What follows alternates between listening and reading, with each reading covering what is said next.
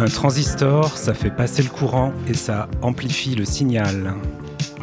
Un transistor, c'est un corps conducteur. Ça module, ça dérive, ça convertit. Transistor, c'est une série de rencontres publiques proposées par l'Atelier de Paris, conçue et animée par Mathieu Bouvier, et diffusée sur la web radio R22 Tout Monde. Artistes et chercheuses pensent ensemble les transformations de notre époque à partir de leur savoir situé. L'art, les transitions, les résistances, les altérités.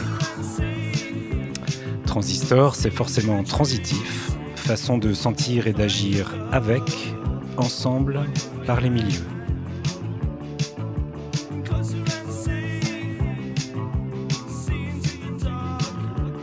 Nous sommes le 11 avril, le printemps explose, c'est le festival de la floraison et de la feuillaison. Mais le GIEC nous donne moins de 3 ans pour éviter de laisser une planète invivable aux générations suivantes. Nous sommes le 11 avril, au lendemain du premier tour de l'élection présidentielle. L'écologie et la justice sociale ont la gueule de bois. On n'a pas le cul sorti des ronces, mais on va continuer de s'accrocher aux branches. Nous sommes le 11 avril à l'Atelier de Paris pour cette troisième émission de Transistor et nous allons reprendre notre souffle et nous laisser inspirer d'autres pensées, d'autres gestes par le génie des arbres. Je suis en compagnie de Daniel Linéane, danseur, chorégraphe, et de Jacques Tassin, chercheur en écologie végétale. Ensemble, une heure durant, nous allons nous demander ce que nous inspirent les forêts.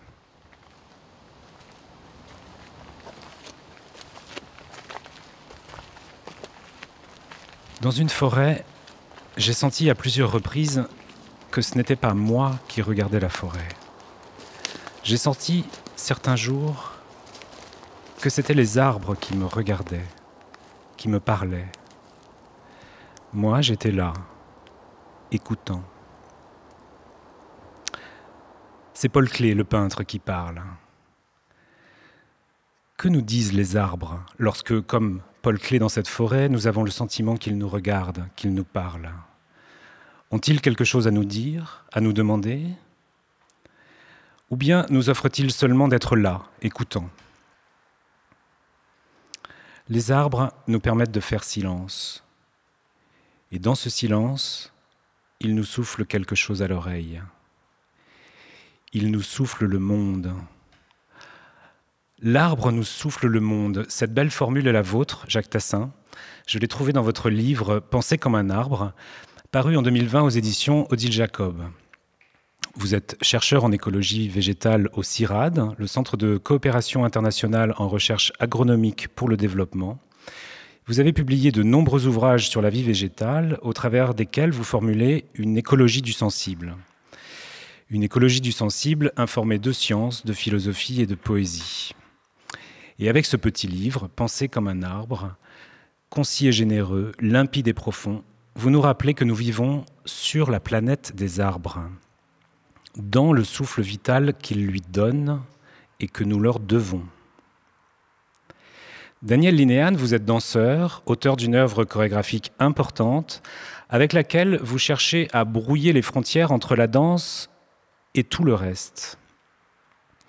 Je suppose que le témoignage de Paul Clé vous parle, car comme lui, vous cultivez la marche en forêt et l'écoute l'écoute profonde, et vous citez à cet égard la belle phrase de Pauline Oliveros qui lui fait écho. Faites une balade de nuit. Marchez si tranquillement que les plantes de vos pieds deviennent des oreilles. Dans le cadre du festival June Events, programmé par l'Atelier de Paris, vous présenterez un projet intitulé Listen Here, un projet qui, qui appelle à l'écoute profonde du vivant. Listen Here est une œuvre en diptyque composée de deux performances. Donc, la première, Listen Here These Woods, est une performance ambulatoire en forêt que vous présenterez le 30 mai à 9h et à 20h dans le bois de Vincennes. La seconde, Listen Here Discovered, est une performance en salle que vous présenterez le 1er juin à 20h au théâtre de l'Aquarium. Avec ce projet, vous nous offrez une expérience d'écoute attentive une écoute qui devient un acte créatif et qui nous ramène peut-être à une forme d'entente avec le vivant. Alors, avant de vous demander à l'un et à l'autre ce que vous inspirent les arbres dans vos recherches respectives, je voudrais commencer par vous demander comment vous vous mettez à leur écoute. Si vous avez une méthode particulière, une façon d'aller à la rencontre sensible avec l'arbre euh, et de le laisser vous parler, vous regarder, vous souffler à l'oreille. Alors, euh, Jacques Tassin, par exemple. Euh, moi, je pense que ma démarche consiste à, inverser peut-être cette proposition, c'est-à-dire que euh, me rendre compte que, avant même que je vois les arbres, les arbres m'ont vu effectivement. ils m'ont même entendu, et ça, quand je dis cela, c'est le scientifique qui parle et qui sait que en produisant des vibrations sur la Terre, le, tout végétal euh, est, très sensible aux vibrations. C'est assez vital pour lui. Ça lui permet de, repérer les, insectes euh, herbivores, par exemple. Mais on sait aussi que les plantes euh, sont très sensibles au changement de luminosité. Or, lorsqu'on marche, eh ben, on modifie la luminosité qui se reflète sur, notre peau, sur nos, vêtements, etc. Ce qui fait que c'est intéressant la deuxième euh, citation que vous avez donnée parce que moi, il me semble qu'on n'est jamais en meilleure situation de voir un arbre que dans la nuit, où là, il peut arriver qu'il ne nous ait pas vus. Et là, du coup, c'est pendant cette période-là, il me semble qu'on les perçoit, en tout cas, euh, de manière euh, la plus dévoilée. C'est-à-dire qu'on on, perçoit vraiment leur présence. Alors c'est sûr qu'il ne faut pas faire de bruit, mais, mais marcher, c'est quand même, euh, je pense, une, une euh, un minimum pour, euh, pour euh, aller au-devant de, des êtres vivants, quels qu'ils soient, quoi, plutôt que l'immobilité. Je pense qu'avoir une gestuelle permet de s'accorder aux, autres êtres, êtres, vivants. Et donc voilà, quand on est dans ces, cette disposition-là, alors là, je, je, vais exagérer sur les mots, mais moi j'ai toujours cette sensation que les arbres viennent à moi. Mmh. C'est du ressenti, mais c'est ce qui se passe. Merci. Daniel? Et vous, comment allez-vous à la rencontre sensible de l'arbre um, Well, I can say that on the very first day that we went into the forest with the dancers, I came with a lot of plans about what kind of dancing we would do. But the moment we arrived, uh, I, I let go of all my plans and we just stopped and spent some time in silence, just walking around, touching the trees, looking up, lying on the ground. Uh, and it wasn't even something planned. It just intuitively felt like we were entering their territory, we were entering their home, and so we needed to set aside our own plans and to just take time to listen. En fait, le premier jour où j'ai amené mes danseurs dans la forêt, j'avais pas mal de plans avec moi, euh, une idée de ce que j'allais faire. Et dès qu'on est arrivé, j'ai laissé tomber tous ces plans. Euh, nous nous sommes arrêtés, nous avons été silencieux, nous avons commencé à marcher, à toucher les arbres, à nous allonger euh, sur le sol, à regarder le ciel. En fait, on a laissé tomber tous les plans, c'était intuitif parce qu'on avait le sentiment qu'on entrait, on pénétrait dans leur territoire, chez eux, et donc on a laissé de côté tout le reste. Merci. Alors, Pendant à peu près une heure, nous allons nous demander ensemble ce que les arbres font à la danse, et peut-être réciproquement. Parce qu'à première vue, rien de plus éloigné que l'arbre et la danse. À première vue, les arbres nous paraissent immobiles, sans geste, sans voix, et à peu de choses près paralytiques, comme le dit Francis Ponge. Il n'y a pas d'autre mouvement en eux que l'extension, dit encore le poète. Certes, nous savons que le mouvement des arbres est celui de leur croissance, mais nous n'en voyons pas la progression à l'œil nu. C'est un mouvement qui s'enregistre lentement dans la matière, tandis que le mouvement du danseur, lui, semble s'effacer aussitôt apparu. Quant à l'expression des arbres, en quoi consiste-t-elle? Dans leur feuillaison, dans leur floraison, comme c'est le cas en ce moment? Malgré tous leurs efforts pour s'exprimer, ils ne parviennent jamais qu'à répéter un million de fois la même expression, la même feuille, dit encore Francis Ponge. Et pourtant, Si l'œil insiste, si l'œil écoute, passant de la première vue à la seconde, nous pouvons nous faire voyants des mouvements et des expressions de l'arbre, des gestes et des souffles qui sont les siens. L'arbre nous présente alors des modes d'existence tout différents des nôtres, mais capables de nous inspirer peut-être d'autres corporéités, d'autres spatialités, d'autres rythmes, d'autres gestes. Alors je vous propose d'explorer ensemble ces différents modes d'existence de l'arbre sous les rapports du corps, de l'espace, du temps, du geste, et de les laisser nous inspirer d'autres façons de penser, de sentir, d'agir, et pourquoi pas d'autres façons de danser. Alors si on commence par le corps et qu'on se pose la question, quel corps nous fait un arbre? Jacques Tassin, vous dites dans votre livre que nous sommes, nous, les humains, façonnés par les arbres. Que voulez-vous dire par là? Oui, c'est encore un propos de, pur scientifique qui se rappelle euh, de ce qui nous est arrivé, c'est-à-dire que nous sommes un produit d'un très long compagnonnage euh, avec les arbres qui a duré euh, au moins 65 millions d'années depuis que le premier primate est apparu. Et nous, nous descendons de ce primate. Et notre très longue histoire, de, notre très longue genèse s'est faite au contact au contact des arbres. Et si nos mains sont telles qu'elles sont, si notre visage est tel qu'il est, si l'ensemble de notre corps est tel qu'il est, c'est vraiment à force d'avoir côtoyé, d'avoir grimpé, touché, euh, d'avoir été aussi perçu par tous ces êtres qui, euh, qui peuplent les, forêts. Et ce qui fait que nous sommes euh, une sorte de signature de, l'arbre. Il, y a une continuité de forme entre la forme de l'arbre et puis, et puis nos formes euh, corporelles. Bon, si je prends notre main, euh, notre euh, main est, comment dire, est ce qu'elle est à force d'avoir enserré des branches, cueilli des fruits, etc. etc. Donc c'est dans ce sens-là où nous sommes un, produit de l'arbre. Vous parlez aussi de notre système perceptif, des, de, de la facialisation des yeux, par exemple Est-ce que vous pouvez nous expliquer bah, comment... la, vision euh, frontale correspond à une amélioration de, de la possibilité de se repérer par, par, vision stéréoscopique dans les frondaisons des arbres qui sont dangereuses. Quoi. Donc euh, mieux vaut avoir le sens des distances et des, et des, reliefs pour ne, pour ne pas tomber. Quoi. Voilà. Et il y en a même qui, euh, qui considèrent que c'est de ce fait-là que notre vie est devenue sociale. C'est-à-dire à partir du moment où nous n'avions plus la possibilité de regarder latéralement, il valait mieux être plusieurs pour euh, voir venir l'ennemi éventuellement. Pour s'assurer mutuellement la garde. Euh, c'est cela. Bon, hmm. ça c'est une, explication, euh, ça, ça ne peut rester qu'une hypothèse. Hmm. Mais bon, c'est une hypothèse hmm. intéressante. Peut-être simplement pour nous remettre dans l'esprit la longueur de cette fréquentation de notre espèce avec l'arbre parce que ce sont des choses qu'on a du mal même à se figurer. Mais euh, j'ai lu, enfin je me suis souvenu aussi grâce à vous qu'il n'y a que finalement que 300 000 ans que nous avons à peu près quitté les arbres pour une fréquentation C'est rien du tout en fait, hein, par rapport à ces 65 millions d'années. Mais on a tendance à, voilà, à vouloir euh, tronçonner, segmenter euh, les choses et à ne nous voir que dans notre appartenance à l'espèce Homo sapiens. Mais nous sommes aussi notre histoire, forcément. Quoi.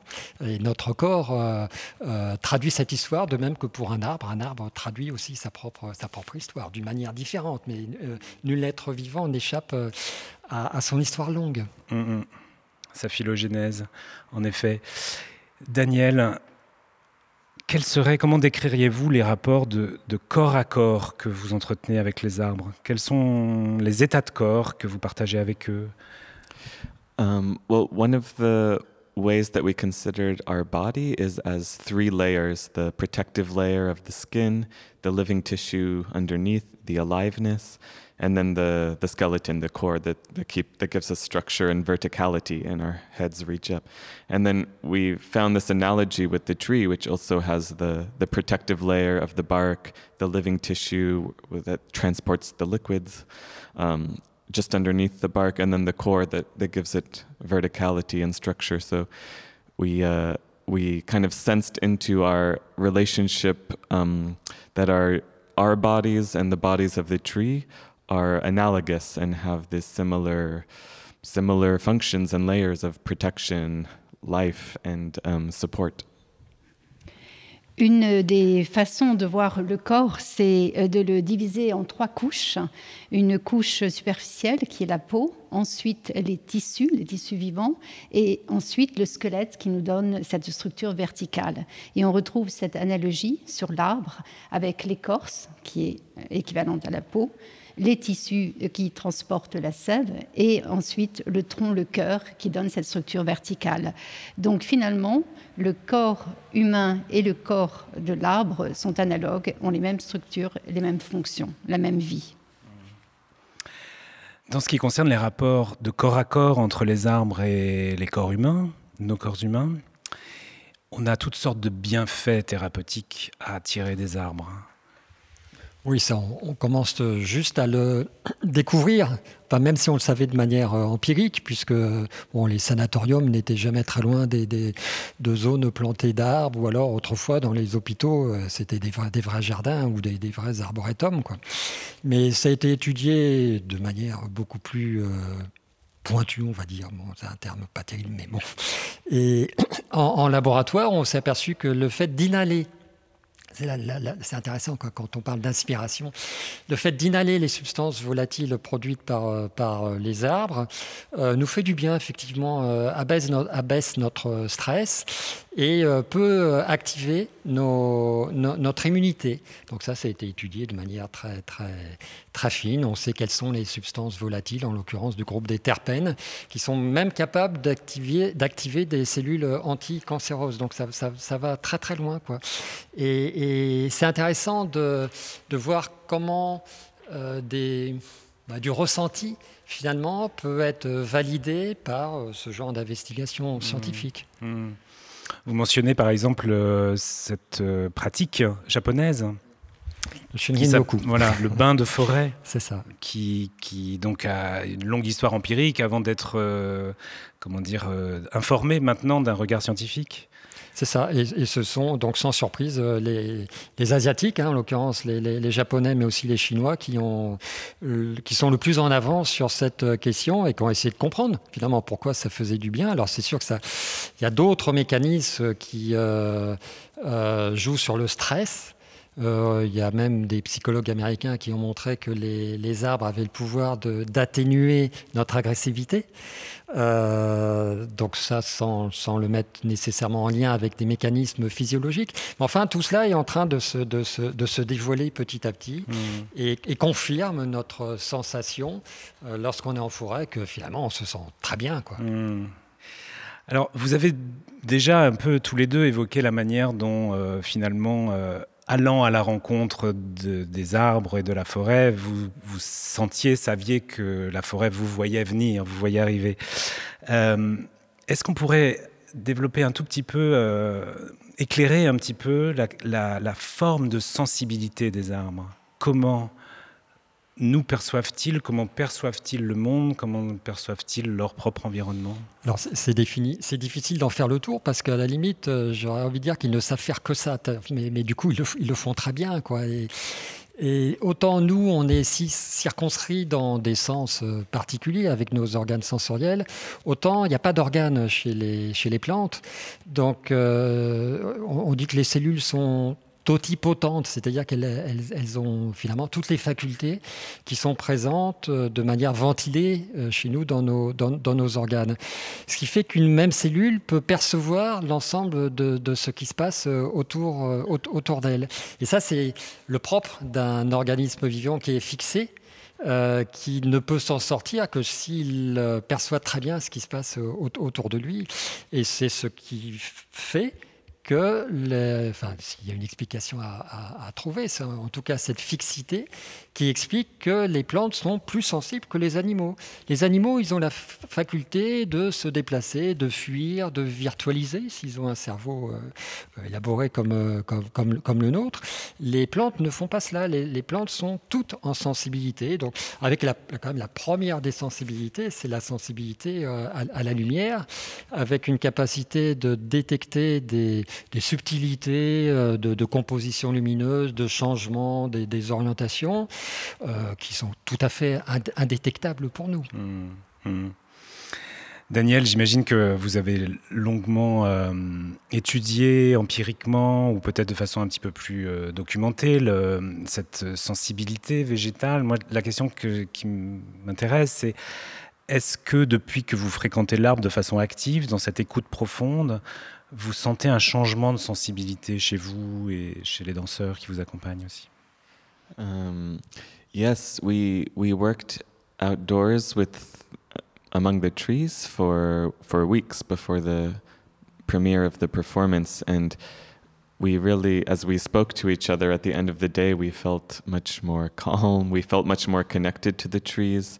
Um, we often um, thought about when we were walking on the soil that perhaps the roots of the trees could sense the pressure of our feet and we felt really in the in the presence of the tree because the roots were under us and the branches were above us. So it's almost like we weren't beside the tree, but we were like somehow the tree was bo- above us and below us and to the side of us. And so we really felt surrounded um, in uh, like on all sides by the trees. And it felt very almost like a hug, like like we were being embraced. Oui, nous avons travaillé en extérieur parmi les arbres euh, les semaines avant la première et nous avons discuté ensuite euh, après la première journée entre nous et on s'est rendu compte qu'on était beaucoup plus reliés aux arbres, qu'on était beaucoup plus calme, qu'on sentait mieux le sol, on sentait les racines euh, avec la pression de nos pieds et, les racines sous nos pieds. On voyait aussi des arbres partout, en haut, en bas à cause des racines. Euh, sur les côtés. Donc on avait l'impression d'avoir une présence euh, tout autour de nous, comme un gros câlin. Jacques Tassin, vous dites de l'arbre qu'il est un corps décentré et fusionné, ou encore un méta-organisme qui serait à la fois un et plusieurs. Je vous cite, vous dites L'arbre se disperse dans l'espace au bénéfice d'une existence à la fois singulière et plurielle. Pouvez-vous nous, dire davantage sur cette spatialité de l'arbre? Où est l'arbre? Où est-il? Ah, ah, Ça, c'est la vraie question. Où est l'arbre? Je ne suis même pas capable de vous, de vous répondre, hein, même si c'est un sujet qui, qui, qui, m'intéresse. Euh, c'est un mystère, justement, parce que ce dont on s'aperçoit, c'est que l'arbre est tellement en ouverture, c'est de la surface, c'est de l'interface, il est tellement en, ouverture qu'en se développant, euh, depuis la graine qui est un individu, il devient tout en étant arbre, un, multi-individu, parce que chaque bourgeon, chaque feuille peuvent être considérés comme un individu. C'est dans ce sens-là où on a un être euh, à la fois pluriel et, singulier. Alors ça, euh, je ne l'ai pas inventé. Euh, le poète Goethe lui-même, il évoquait une, fédération de, bourgeons. Et il parlait d'un être aussi, d'une fédération intégrée de bourgeons, mais sans non plus être capable de, saisir qu'est-ce qui c'est quoi ce principe fédérateur euh, C'est quoi ce principe intégrateur Alors il y a cette structure qui est là, c'est cette histoire en fait de, euh, du développement de l'arbre, hein, de, cette manière qu'il a de se, euh, de se déployer dans, dans l'espace. Mais c'est une trace. Mais est-ce qu'on est peut confondre cette trace avec ce principe intégrateur? Je ne crois pas. Donc là, là on, a, vraiment besoin des, des, des, poètes et des artistes en général pour euh, essayer de, de, mieux comprendre euh, euh, ce mystère qui, qui, qui fait que c'est très différent de nous, où nous, voilà, nous sommes des êtres singuliers, alors qu'un arbre est à la fois singulier et pluriel. Mmh. C'est très très mystérieux. Mmh. Oui, on a tous appris à l'école, enfin, c'est notre vocabulaire qui peut-être induit ça, que un arbre, c'est cet objet ou créature de la nature qui, qui se compose d'un tronc et de branches dont on sait qu'il a des racines mais que l'on ne voit pas. Et finalement, on en fait une forme finie à l'image de notre propre corps, alors que visiblement, l'être arbre déborde largement ses contours. C'est ça, et, indéfini, effectivement. Vous dites d'ailleurs qu'il vit par-delà soi. Et pour moi, cette, façon de décrire l'arbre comme une forme de vie par-delà soi. Euh, me paraît être une, belle façon de, décrire aussi la danse, ou du moins le corps dansant, le corps dans l'expérience de la danse, comme étant aussi un corps en extraversion, c'est-à-dire une création de, spatialité qui excède les contours physiologiques du corps. Et à cet égard, Daniel, j'aimerais vous, vous, interroger aussi sur, euh, sur la manière dont la relation à l'arbre a pu aussi euh, réinformer votre euh, relation à la spatialité, qui est, vous, en tant que danseur, vous, avez, vous êtes un créateur de spatialité. Euh, mais qu'est-ce que ça vous inspire, cette, cette idée de forme de vie par-delà soi Do you want me to speak first about speciality of the... Or... Whatever. Yeah. Um, the, yes, the it was interesting to work uh, in the space of the forest as opposed to a studio because in a studio, um, I mean, we often say dance takes place in three dimensions, and in a studio you see the, the three dimensions. But it's almost like in a forest there are infinite dimensions because there's no walls, and so you you can go in any direction, uh, up, down, and and and I sense that. Um, this kind of sense of three dimension meaning a cube. It's it's not a cube in the forest. It's so this the spatiality of the dance becomes um, yeah in in every possible direction and and you lose the sense of like a, a three dimensional choreography Je vais d'abord parler de la spatialité. En fait, euh, ce qui est intéressant, euh, c'est qu'on compare la forêt et le studio. Le studio est en 3D, c'est une sorte de cube, d'accord Il y a des murs. Alors que dans la forêt, ce sont des dimensions infinies. Il n'y a pas de murs, on peut aller en haut, en bas, sur les côtés, il n'y a pas de cube. La forêt part dans toutes les directions et ça donne effectivement à la danse euh, une spatialité tout à fait particulière puisqu'on peut se mouvoir dans toutes les directions possibles. Um, and also, we, we sensed kind of that the the energy of, of the body would extend beyond the, the surface of the body. It would it would uh, join the the flow of the wind, or and so that the sense of, of the body being limited just by the edges of the body was was softened. It was more porous and the, and we also connected a lot to the breath, which which demonstrates the porousness of our body and how we are exchanging with the the green leaves of the tree, and so the the body had softer edges. Mm-hmm. L'énergie euh, qui sort euh, du corps, qui émane de ce corps, euh, va se prolonger hein, dans la forêt, au-delà de la surface du corps. C'est comme si on accompagnait le flux de l'air. C'est comme si le corps devenait plus poreux et qu'on accompagnait aussi le feuillage, qu'on était davantage connecté à la respiration, au souffle. Hmm. Jacques Tassin, vous écrivez que l'arbre donne son épaisseur au temps. Alors l'allure d'un arbre n'est pas locomotrice, mais elle suit des rythmes lents, des rythmes qui excèdent notre perception immédiate. L'arbre se présente à nous dans sa forme fixée, mais comme, un peu comme de la mémoire enregistrée, euh, comme un temps qui se métaboliserait dans la matière. Alors, J'aimerais qu'on qu développe un petit peu, qu'on qu creuse un petit peu à l'intérieur des allures rythmiques de l'arbre. Euh... -hmm. euh, donc effectivement, l'arbre s'inscrit dans le temps, euh, sans doute davantage que ne le fait un, un animal, même s'il s'inscrit aussi dans, dans, dans, dans l'espace. Hein. Il ne faut pas croire que... Bon, il y en a qui disent les animaux se sont occupés de l'espace et puis les arbres se sont occupés du temps. Je trouve que c'est un peu, un peu, un peu simpliste quoi, comme, comme euh, approche. Et effectivement, l'arbre se confond avec sa propre histoire. Euh, c'est une sorte de, mémoire incarnée euh, sur laquelle il ne peut pas revenir. Hein. Il ne fait, fait jamais marche arrière, euh, contrairement encore à, un animal. Et alors, effectivement, encore une fois, l'arbre est tellement sensible qu'il est en, en, écoute, on va dire ça comme ça, hein. c'est pas le terme peut-être le plus pertinent, mais en tout cas en perception avec les les grands mouvements du monde, les, processus cosmiques, euh, l'alternance du jour et de la nuit, la rotation de la Terre et donc qui engendre les saisons, euh, donc rotation de la Terre autour du Soleil. Et, tout cela engendre des rythmes qui sont dans des, temporalités euh, très, très di différentes. Quoi entre le, voilà, le, le, rythme saisonnal, le rythme annuel, et puis, euh, et puis le rythme diurne, et puis, des, et puis des rythmes endogènes aussi. Il y a des, euh, par exemple, le, on sait que le chêne, il a trois poussées de croissance qui sont le, une première le 15 avril, deuxième le 30, environ hein, le 30 juin, et après à la mi-août. À la mi-août, il se passe plein de choses dans le, dans, le monde vivant. Et, voilà, donc ça, c'est toute une conjonction de, de rythmes, mais qui sont très différents les, les, uns des autres. Alors effectivement, on a, on a d'abord tendance à dire un arbre, c'est tout en lenteur.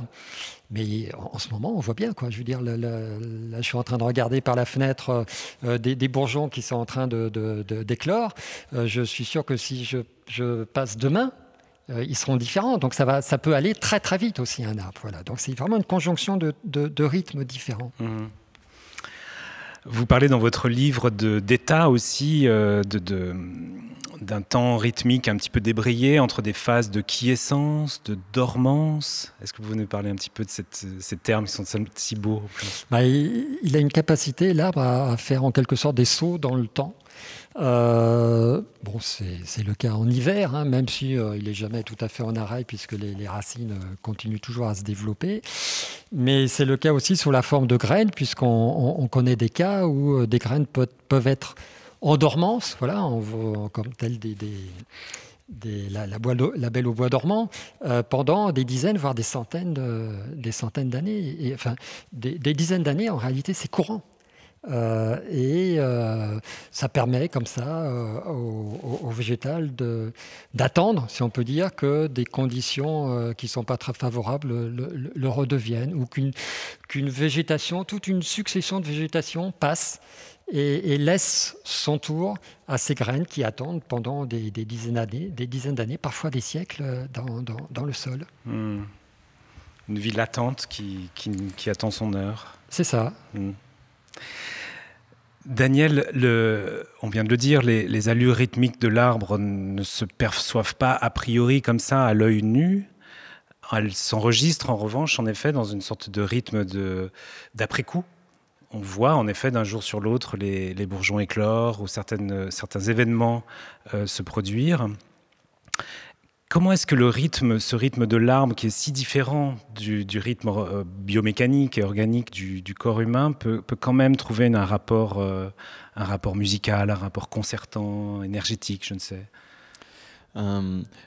Well, as as Jacques has, has mentioned that uh, when the when the leaves are coming out each day, they look a little bit different. And as we rehearsed in the forest every day, we really saw that the trees are not still because we were rehearsing in April and May, and we saw the transformation every day that the the trees are also dancing just very slowly that the leaves are unfurling and so but by by going into the forest every day we sensed that the the it's it's a fiction that, that trees are just immobile. They're they're also dancing through their growing.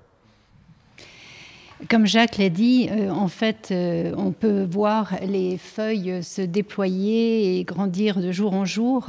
Et nous avons répété dans la forêt, donc on voyait bien que finalement, euh, ce n'était pas statique. On a répété au mois d'avril, au mois de mai, et tous les jours, on voyait la transformation. C'était comme si les arbres dansaient très lentement avec ce feuillage qui se déployait lentement. Donc c'est une fiction de croire que la forêt et les arbres sont immobiles.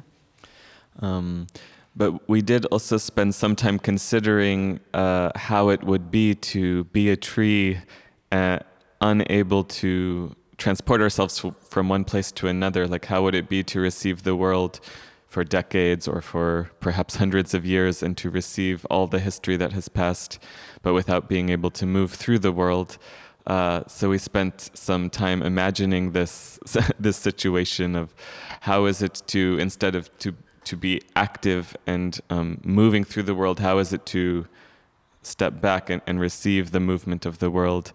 And um, and yeah, and that was a way of thinking that also influenced our dancing to be less, um, I don't know, less acting out and more moving by receiving, moving by receiving the energy of the forest. Et nous avons aussi euh, pris du temps pour euh, voir que, euh, pour euh, montrer que on était, nous on est, on est mobile par, euh, par essence, alors que l'arbre, lui, est fixe dans un endroit bien particulier. Et donc on s'est mis à la place de l'arbre en se disant euh, qu'est-ce que cela fait d'accueillir tous ces mouvements vers soi dans un endroit fixe pendant des décennies, voire des siècles? Euh, Qu'est-ce que cela pourrait faire de recevoir toute cette histoire sur nous, le poids de l'histoire, alors que nous, nous, nous mouvons dans un monde? Et donc on a imaginé cette situation où on n'était pas actif, mais on recevait les mouvements du monde. Et ceci a influencé évidemment notre danse. Notre danse est devenue... Euh, moins active, mais en recevant davantage les mouvements du monde.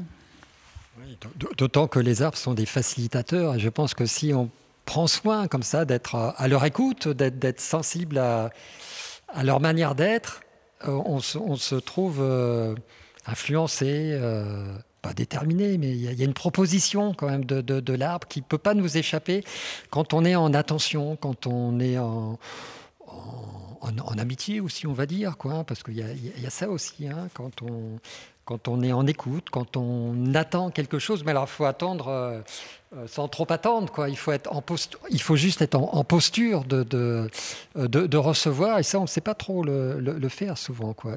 Et là, euh, quand ça vient, bah, c'est, un arbre se montre très, très généreux. Et effectivement, il y a, il y a comment dire, des, euh, moi, je suis très sensible à ce que, à ce que David dit euh, sur ces, ces, relations entre la danse de l'arbre lui-même dans son déploiement et ce que peut être aussi le déploiement d'un danseur dans, dans l'espace, avec mm. des, des, plus que des analogies, du commun, vraiment du mm. commun entre les deux. Mm. Quoi. Oui, Daniel l'a dit, le, le, le, mouvement de l'arbre, c'est sa croissance. J'irais même jusqu'à dire que ce sont geste. Le geste de l'arbre, c'est sa croissance.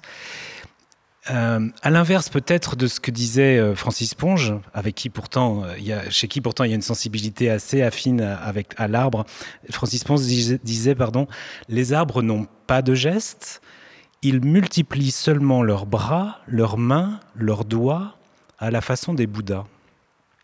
C'est ainsi que, oisifs, ils vont jusqu'au bout de leurs pensées.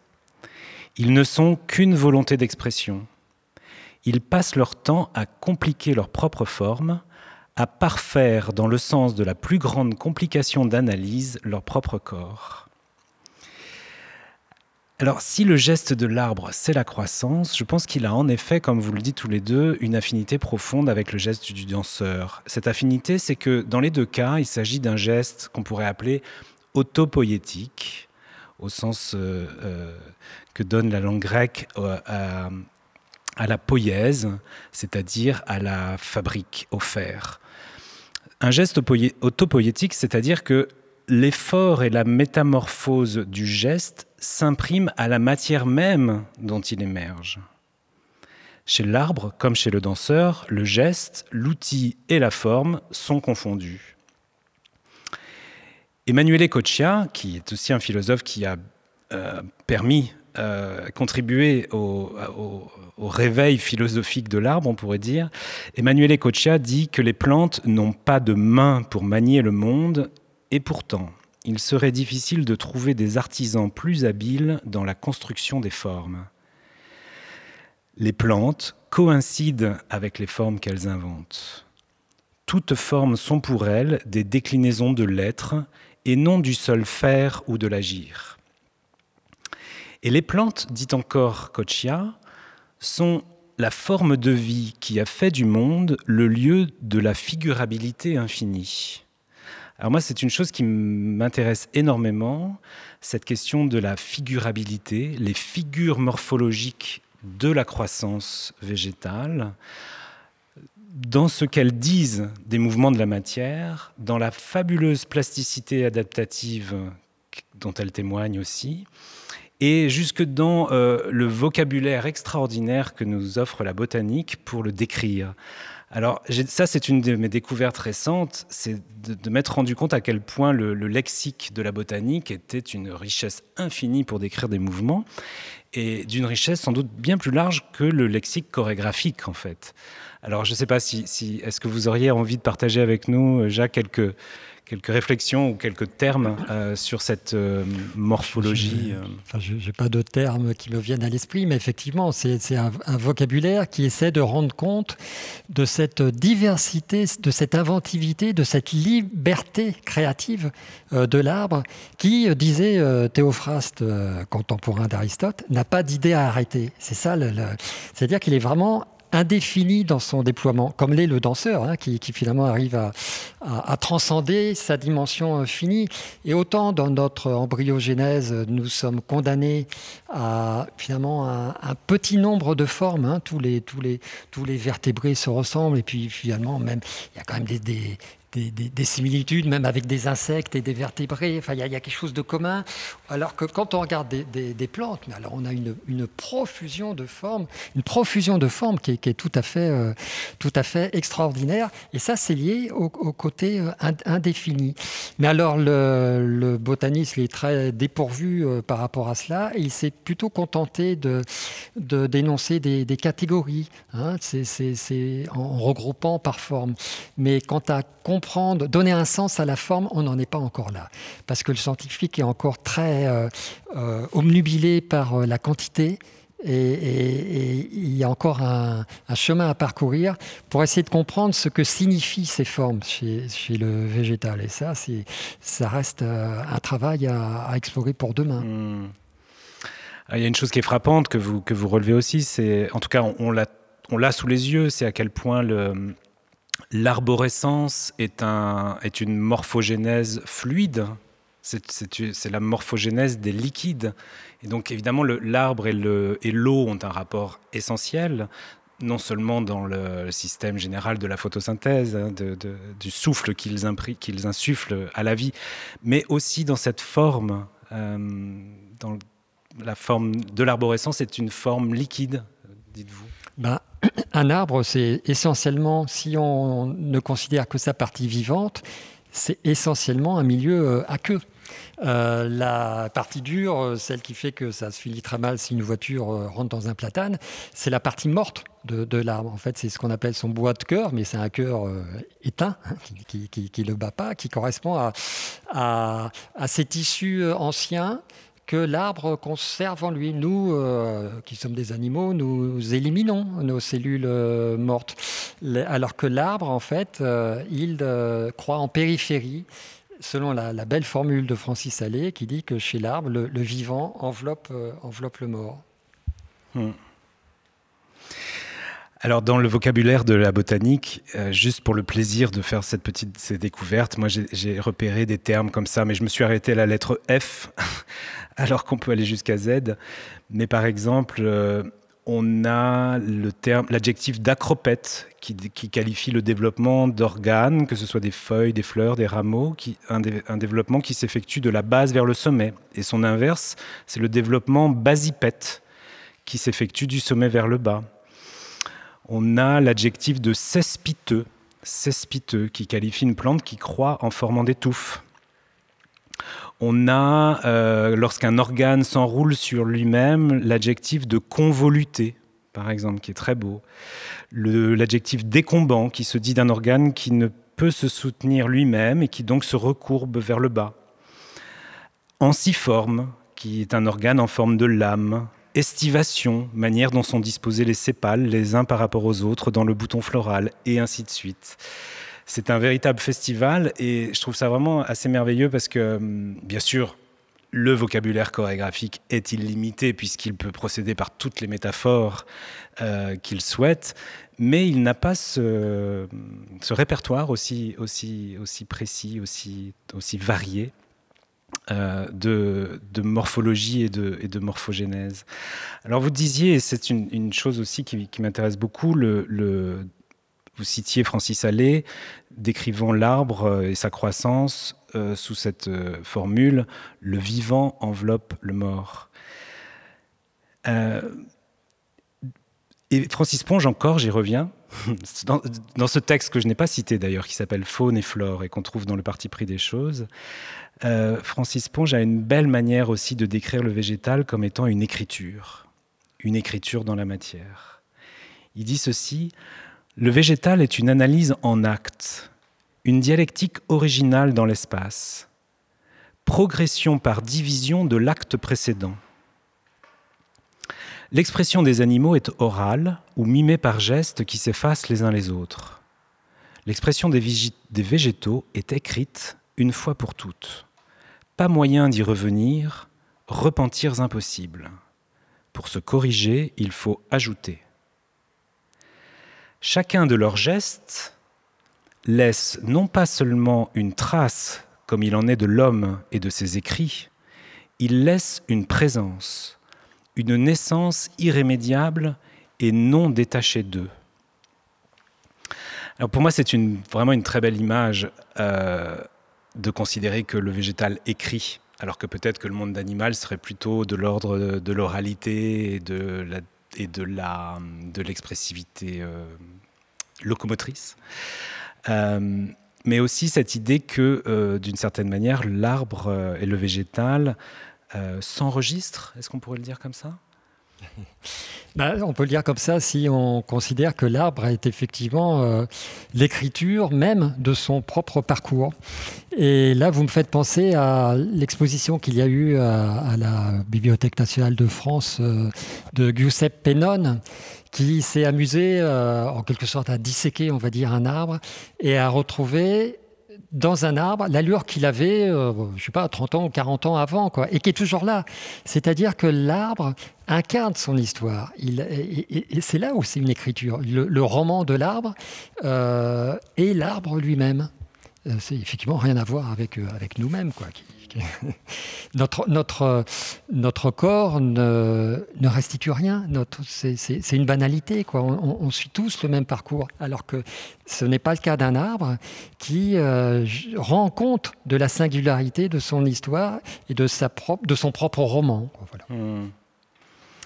Alors on sait bien qu'a priori un geste dansé, ça s'efface aussitôt que ça apparaît, et pourtant on sait aussi qu'un corps dansant, c'est une mémoire et un certain nombre d'enregistrements aussi.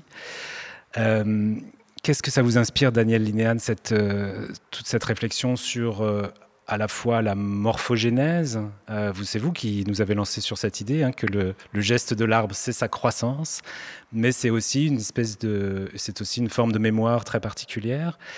Euh, est-ce que pour vous, la, rencontre avec les arbres euh, euh, induit une, réflexion nouvelle par rapport à la mémoire du corps, par rapport.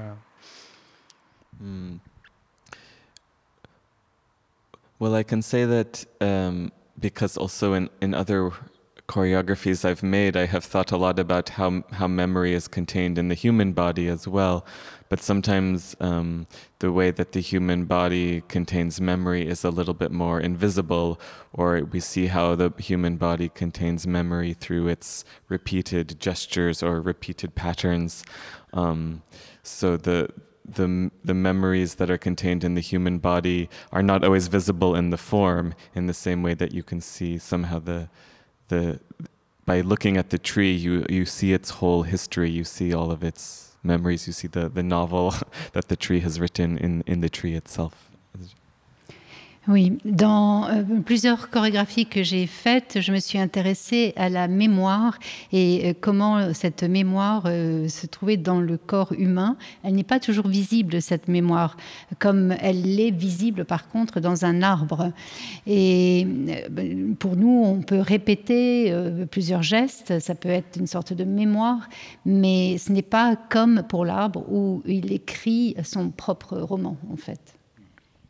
Um, we saw a very beautiful old tree on one of our walks in the forest that had survived some ancient storm. So one of its branches dipped down and then went back up, and we see that all of these. Um, all these kind of crises or events that almost killed the tree, but to see how the tree had resilience and was still able to grow. And it it was very beautiful. It the way that the tree um, demonstrated its own resilience through its very body.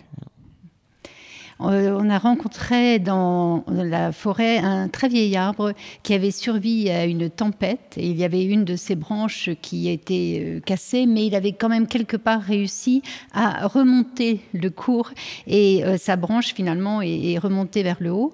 Et c'était émouvant de voir qu'il avait traversé une crise, qu'il avait pratiquement été tué par cet orage, mais qu'il avait fait preuve de résilience. Et c'était beau de voir cette démonstration de résilience. Oui, ça met longtemps à mourir un arbre, hein, dit Maurice Genevoix, que, vous citez, Jacques Tassin, dans votre, dans votre livre. Et pour cause, euh, l'arbre nous apparaît comme une espèce de principe d'agrandissement sans limite. Vous, vous dites de lui qu'il n'est jamais totalement constitué, est toujours inachevé. Est-ce que ça veut dire que ça ne meurt pas un arbre? C'est la, la, structure de l'arbre qui, euh, qui, meurt, qui disparaît, qui brûle, qui est tronçonné, enfin que, que, sais-je.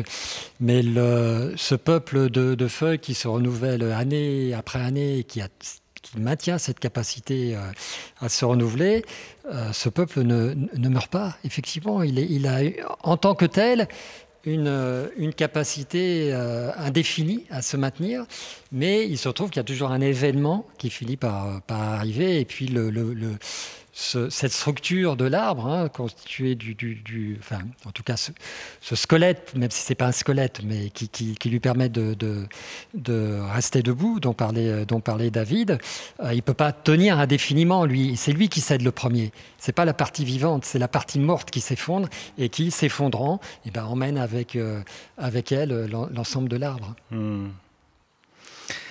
Daniel, est-ce que ça meurt une danse? The dance is living at the same time as it is dying. It's constantly uh, replacing itself. It's kind of a paradox of every moment that passes of the dance has just died, but the new moment has already arrived. En fait, c'est un grand paradoxe parce que la danse vit en même temps qu'elle meurt euh, pratiquement dans l'instant suivant. Et c'est un mouvement constant, donc c'est paradoxal. Hmm.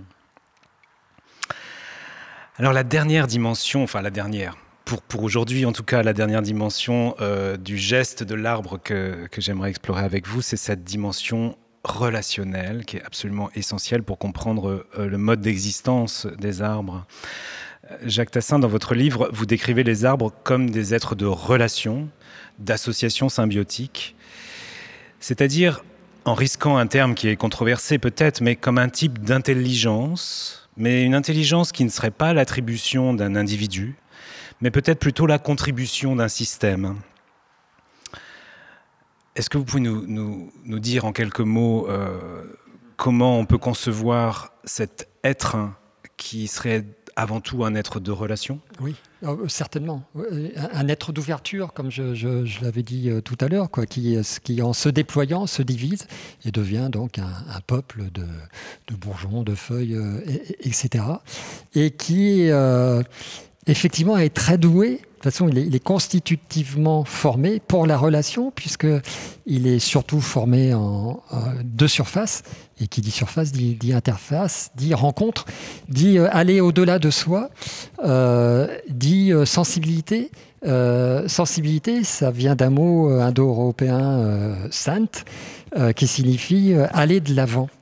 Donc l'arbre étant tout en sensibilité, ne cesse d'aller de, de, l'avant. Et il est effectivement euh, tellement fort que c'est la figure du vivant qui euh, a installé le plus de symbiose ou de, mutualisme, d'échange avec d'autres êtres vivants. Ce sont, euh, bon, après on peut, comment dire, élargir à l'ensemble du, végétal, mais c'est quand même l'arbre le plus fort qui est capable de nouer euh, des, relations avec des champignons du sol, avec des bactéries, à partir desquelles il peut, capter de, l'azote du, de, l'atmosphère. Il va nouer des relations avec des, oiseaux qui vont disperser euh, ces, graines, euh, avec des insectes qui vont polliniser ces fleurs. voilà, il, a une capacité à explorer l'ensemble des, formes du vivant et de et, de trouver des, comment dire, des formes de, manière d'être euh, en étant gagnant-gagnant, c'est-à-dire que tout le monde, monde s'y retrouve, c'est-à-dire que lui, il a toujours quelque chose à proposer quand il tire un service à partir de ces autres êtres vivants qui sont capables de faire des choses que lui n'est pas capable de réaliser euh, tout seul. Hmm. Euh, il me semble que vous décrivez un petit peu entre les lignes la, cette communication, connexion avec les mycorhizes. Est-ce que vous pouvez nous en dire un, petit peu plus à ce sujet? Oui, alors c'est un cas particulier, mais du coup, vous, me faites euh, réaliser que je n'ai pas tout à fait répondu à votre question en, oubliant la question de l'intelligence, effectivement, mais que moi j'ai tendance à, oublier facilement parce que je, pense qu'être très sensible, c'est suffisant pour euh, pour être l'une des plus grandes figures euh, du vivant. Et puis s'il y a intelligence, bon, pourquoi pas Il faut bien se poser la question. Ça ne peut être qu'une intelligence euh, distribuée. Hein, et non pas centralisée comme on a tendance à, vouloir à tout prix le, voir avec euh, euh, des, un système racinaire, un ensemble de racines qui pourrait ressembler, ressembler à, un cerveau. Mais du coup, j'ai oublié, en revenant sur la précédente question, j'ai oublié la, Oui, oui, c'est que euh, dans, les, dans le ah, oui, les mycorhizes. Oui, voilà. Les mycorhizes, pardon. Euh, oh, voilà, c'est assez merveilleux parce que c'est une capacité euh, de l'arbre à nouer des relations tellement fortes avec d'autres êtres vivants, en l'occurrence les champignons, que la symbiose elle-même est une sorte de, de, de forme hybride, de chimère, euh, qui n'est ni végétal, ni euh, champignon, qui est autre chose. Et là, il faut en quelque sorte le, génie finalement le génie d'ouverture et de proposition de l'arbre pour arriver à une forme pareille. Hmm. Vous, vous, parlez de, pour décrire cette euh, cognition distribuée, alors intelligence, en effet, le, terme est problématique. Cognition aussi, peut-être d'ailleurs. Euh, écoute, entente, mutualisme. Euh, distribuer et contribuer, en effet, entre différentes, euh, différents vivants. Vous parlez du caractère pluriel intégré de la plante. C'est-à-dire que là encore une fois, ça bouleverse complètement notre, notre ontologie humaine qui, qui, qui conçoit l'être à partir de l'image du corps et de l'existence humaine, avec sa finitude, avec son individuation euh, qu'on a plutôt tendance à, confondre avec individualité d'ailleurs, puisque l'individuation est, collective. Euh, mais ce terme de pluriel intégré m'intéresse et je, trouve aussi qu'il, d'une certaine manière, il peut qualifier le, moment dansant au sens où, comme vous l'écrivez, Daniel, dans le le petit texte qui accompagne votre performance Listen Here These Woods, vous parlez d'une chorégraphie dans la forêt avec d'autres êtres vivants. J'insiste sur ce terme de avec, parce que j'ai l'impression qu'à l'intérieur aussi, on peut y trouver cette dimension de pluriel intégré. Um, yes, I really felt that by dancing in the forest, we weren't thinking of everything around us as a scenography or as a background, but really as um, a partner who was also dancing with us. Um, the trees, also the the birds, the insects, um, that they were other living beings who were partners in in the dance that I was making, um, and I also had to take them into consideration uh, in the choreography. Oui, j'ai vraiment eu le sentiment quand on dansait dans la forêt que là, ce n'était pas une scénographie, qu'il euh, fallait euh, tenir compte des, autres êtres vivants comme des partenaires. Les, on avait les danseurs, mais on tenait compte aussi des, insectes, des oiseaux, des autres êtres vivants, et, euh, je les ai intégrés dans ma chorégraphie. And yes, we were also inspired by learning about the the trees and how they um, share sugars with each other and send messages of warning with each other in the forest. And really, the almost like the forest is is one living, breathing organism that that distributes resources. And it made us also think of maybe the the kind of myth of individuality in in the human species that we maybe. Um, are much more connected than sometimes we like to think. And so the, the trees also inspired us to think about our connections with each other in a different way. Et cela nous a inspiré aussi la, façon dont les arbres, justement, communiquent les uns avec les autres, s'envoient du sucre, des avertissements, enfin, euh, toutes ces choses-là. Euh, en fait, on a eu l'impression d'avoir un seul organisme vivant qui distribuait ses ressources euh, autour de lui. Et ça nous a fait réfléchir à notre individualité et, et ça nous a inspiré pour essayer d'être plus connectés les uns avec les autres. Oui, oui. Enfin, moi, j'apprécie beaucoup les, les, propos de, David parce que je suis comment dire, à la fois convaincu et, c'est aussi du ressenti que tout, tout est dans la relation. Euh, tout est dans la relation euh, entre humains et, entre humains et ce qui n'est pas humain.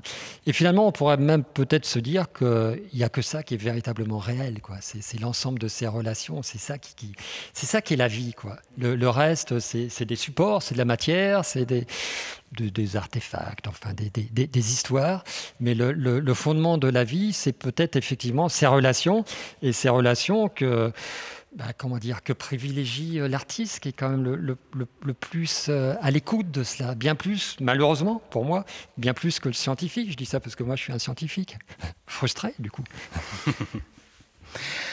Oui, euh, donner, instaurer de l'existence à un être de la relation, euh, c'est vraiment un renversement ontologique qui, est en train de, débranler nos certitudes en ce moment et qui est vraiment important parce qu'en effet, on est dans une constitution, une culture telle que euh, on déduit la relation des êtres. On pose d'abord en principe les êtres et puis ensuite on voit quelles relations ils ont entre eux. Peut-être qu'avec les arbres, on devrait, enfin, nous permettrait de changer de perspective et de nous dire que d'abord la relation existe et que les êtres s'en déduisent. Pour finir, je voudrais simplement partager avec vous un petit focus euh, qui va peut-être rassembler un certain nombre de, de choses qu'on a évoquées ensemble jusqu'à présent. Les studios de danse résonnent de métaphores zoologiques, botaniques ou atmosphériques. Vos mains sont plumées, aériennes. Vos bras flottent comme des algues dans le courant, vos jambes sont comme des pattes de héron, avec vos pieds, vous prenez racines et vos rameaux bourgeonnent, etc. Les danseurs aiment à emprunter des gestes et des figures aux autres manières d'être vivants, comme le dirait le philosophe Baptiste Morisot. À la recherche de l'acte pur des métamorphoses, le travail chorégraphique convoque souvent le devenir animal, le devenir végétal, le devenir atmosphérique, c'est-à-dire la genèse en soi d'un corps étranger. Mais j'écris étranger avec un E accent aigu à la fin. Parce qu'avec cette orthographe spéciale, qui évoque un participe passé, je voudrais confondre l'étrange et l'étranger dans un même mot. Or, pour qu'un corps étranger advienne au corps propre du danseur ou de la danseuse, les métaphores et les comparaisons ne suffisent pas. Si, par exemple, on vous suggère de devenir arbre, vous aurez sans doute tendance à camper vos pieds dans le sol pour vous enraciner et à développer les bras comme une ramure. Vous faites cela très joliment, mais vous vous en tenez à une figuration schématique de l'arbre. Devenir, ça n'est pas seulement imiter. Le devenir n'est pas seulement faire comme. Ça commence plutôt par éprouver dans. Alors, essayez une nouvelle fois. Cette fois, tentez d'inhiber l'acte réflexe de l'imitation, restez un moment sur vos jambes, sentez les forces contraires qui vous traversent, force de l'appui, force de l'envol, force de l'élan et force de la gravité. Ne bougez pas encore et prenez le temps de songer autrement à l'arbre. Respirez. Inspirez en songeant que l'air autour de vous entre en vous. Expirez en songeant que l'air contenu en vous devient l'air qui vous contient. Respirez en songeant que l'air que vous respirez est le souffle d'autres êtres vivants. L'air que vous respirez est un espace où la vie de chacun est mêlée à la vie des autres, comme le dit Emmanuel Ecochia. Ne bougez pas encore, mais laissez-vous agrandir par le mouvement qui vous vient. Songez à votre rythme de croissance, à vos cernes successives. Le vivant enveloppe le mort. Songez au poids de votre ramure en été, puis songez au poids de votre ramure à l'automne. Songez aux fourmis qui courent sur votre écorce. Songez à vos hôtes et à vos parasites. Laissez-vous habiter. Laissez-vous agrandir par le mouvement qui vous vient. Songez que vos radicelles se prolongent si loin qu'elles finissent par s'hybrider à des champignons, songez que vous êtes un et plusieurs à la fois. Vous ne dansez pas seul, mais avec des partenaires présents et absents, réels et virtuels, et sous le regard d'autres êtres sentants, sensibles, pensants, possibles. Vous êtes ici et là en même temps. Vous êtes déjà dans l'approche, vous êtes encore dans la trace, comme une mémoire qui se donne à voir. Vous enregistrez vos mouvements dans l'air comme si vous disposiez de l'effet bullet time dans Matrix. Vos gestes inscrivent dans l'air leurs arborescences et leurs rhizomes. Vous croissez en surface progressive et vous ne pouvez retrancher aucun de vos gestes à cette danse elle n'est que croissance et excroissance, naissance irrémédiable. Vos gestes dansés deviennent des images de sensations exfoliées du corps, agrandies, étendues à tout l'espace. Et à force d'être excitées, ces images de sensations en arrivent à se faire sentir d'elles-mêmes peut-être, comme des êtres doués d'une existence propre, quoique virtuelle. Avec cette danse, vos sensations vont s'ouvrir au monde. Mais peut-être qu'en vérité, elles vont y retourner. Car en se débordant elles-mêmes, les sensations célèbrent leur appartenance au monde. Et à ce degré de déclosion, les sensations ne sont plus seulement des attributions des corps. Ce sont peut-être les corps qui appartiennent à des sensations qui appartiennent au monde. Vous devenez arbre et dans le même souffle, un arbre vous devient.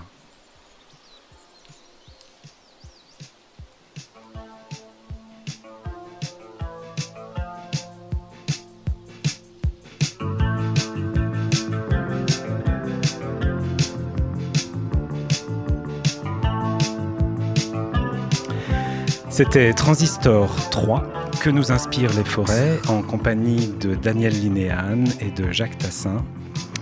Je remercie vivement euh, les équipes de l'Atelier de Paris pour leur accueil, les équipes de la web radio R22 Tout Monde pour fabriquer tous ensemble ces émissions ce possible.